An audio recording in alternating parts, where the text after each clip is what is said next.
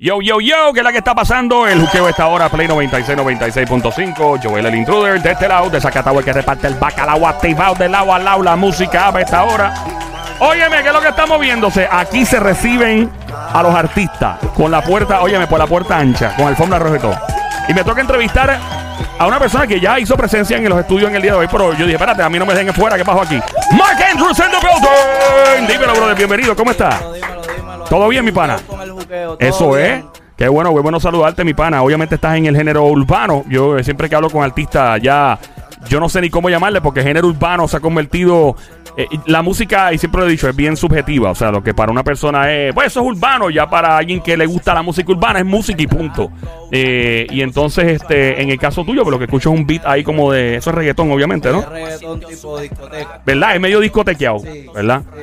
Entonces, tú pero tú tienes cara que tú te metí en party electrónica a tripear, ¿verdad? no, Te- no, no, no, no te me metí en eso. electrónica. No me gusta eso, no me gusta eso. No. mi, lo traté, pero de verdad que no es mi, no es mi escena. Yo me quedo por, por el lado del reggaetón. No, te, pre- te pregunto porque yo soy un secreto tuyo. No te asustes, pero yo soy un secreto tuyo. Cuéntame. Y es que tú te pasas en Mayagüez. Ah, Ajá, esa- y si te pasas en Mayagüez, por eso es que te estoy preguntando los paris electrónicas, donde venden mucha botellita de agua. Este, era, eh, Ahí eh, no se bebe alcohol, No, ahí se bebe alcohol, son paris, son paris sanos, ahí no hay nada Mira, no, no, en serio, eh, es que tú estás estudiando todavía. Sí, todavía me encuentro estudiando. Ahora mismo en mi cuarto año de ingeniería por allá. por Wow, Mayagüez. cuarto año, tú estás a punto de terminar. Sí, sí. ¿Qué te falta un año? Maybe.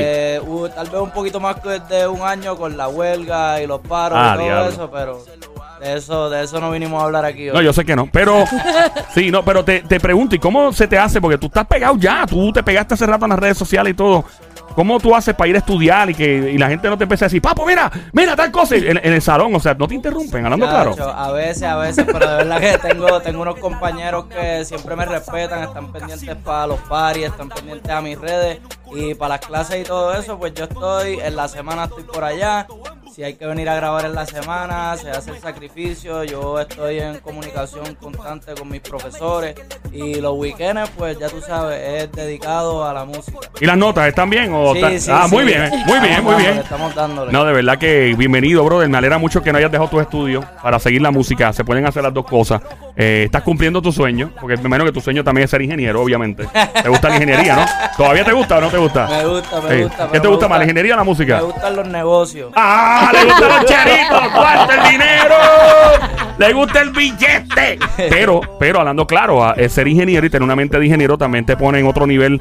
eh, no que estés por encima de los demás artistas. Lo que digo es que tu, tu nivel matemático, tu nivel de creatividad y otras cosas. ¿Qué tipo de ingeniería es? Eh, industrial. Industrial. Te pone en un nivel después. de- o sea, tú calculas las cosas diferentes a otra gente, obviamente. Ayuda Eh, mucho, ayuda mucho tener el, el conocimiento por al lado en el sentido práctico de la vida, pues se aplica en, en diferentes partes más allá de la ingeniería y de los estudios. definitivo. Y la canción que estamos escuchando de fondo, ¿cómo se llama, brother? Se llama Cómo se lo hago junto Ea. a Nio García y Marconi Para, eh, dos artistas con los cuales yo tenía muchas ganas de colaborar y gracias a Dios ellos se, se prestaron para la vuelta y, y se dio súper bien, todo el mundo está muy feliz con el tema. Eh, bueno. Pueden conseguir el video oficial en Insomnia Music TV. Qué bueno, mano. ¿Y cómo fue que tú, o sea, de cómo hiciste la transición? Digo, transición, no, bueno, no te quitaste de ser ingeniero, de, de estudiarlo, pero ¿cómo llegaste a la música a, a pues esto es Grandes Ligas? O sea, lo que está pasando ahora mismo.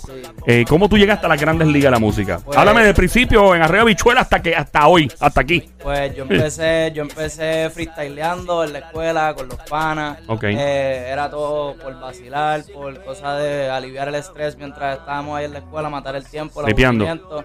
Y con el tiempo, pues vino, vino un pana mío que improvisaba con nosotros y me dice, mano, tú deberías, deberías tratar de escribir un tema, porque nosotros todos improvisamos, pero a mí me gusta mucho lo que tú tiras y siento que la tienes para eso.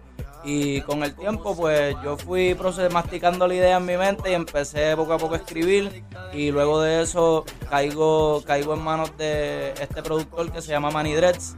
Y él me abrió las puertas de su estudio, un estudio profesional. Y ese día que yo fui para allá, yo dije, yo, esto es serio ahora. Esto es lo mío, esto es lo mío. Tengo que escribir un tema, un tema de calidad. Y escribí un reggaetón que se llamaba Solita. Lo subí para mi plataforma de SoundCloud y me Ah. acuerdo que ese mismo día, eso fue un sábado.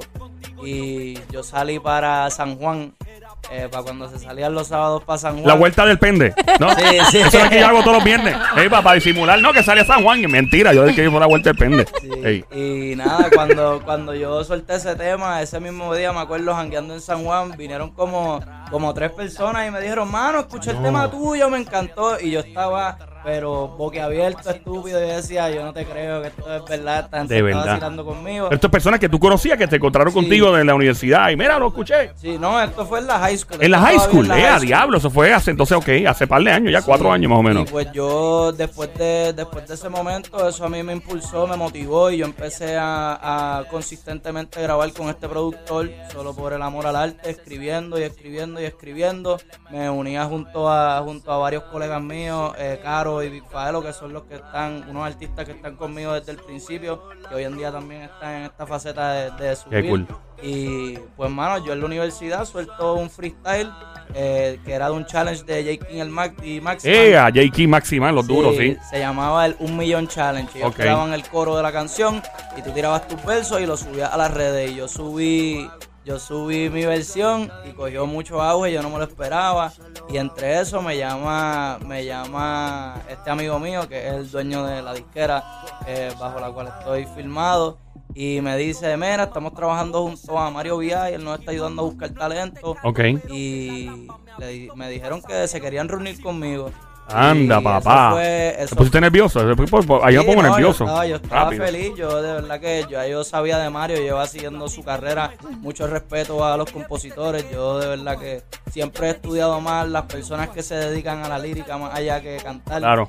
Y pues nos reunimos y ese día nosotros hicimos un clic instantáneo, teníamos los dos una mentalidad bastante parecida y una ambición hacia los negocios que, que, pues nosotros tenemos la, la visión de dar un buen producto de calidad, dar Claro. lo mejor de nosotros y llevárselo a las masas.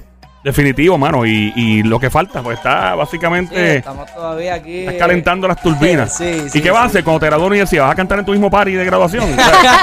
Todo el mundo graduándose con las togas y todo, y él cantando. ta, ta, ta. Es una buena idea, ellos. Oye, Yo, yo- yo yo- me invitan, por lo menos, una botella de champán, yo la traigo. Por lo menos, para cantar-. Yo quería cantar en el prom mío de, de, de De high cuando school. me gradué de la high, pero todavía los del consejo no querían dar dinero. Y yo decía, Ah, nada, no. que no te vamos a ti a poner a cantar esa suciería.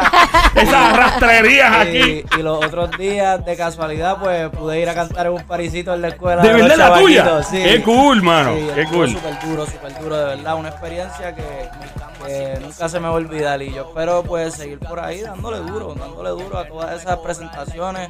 Eh, todo lo que se presente es bueno. Yeah.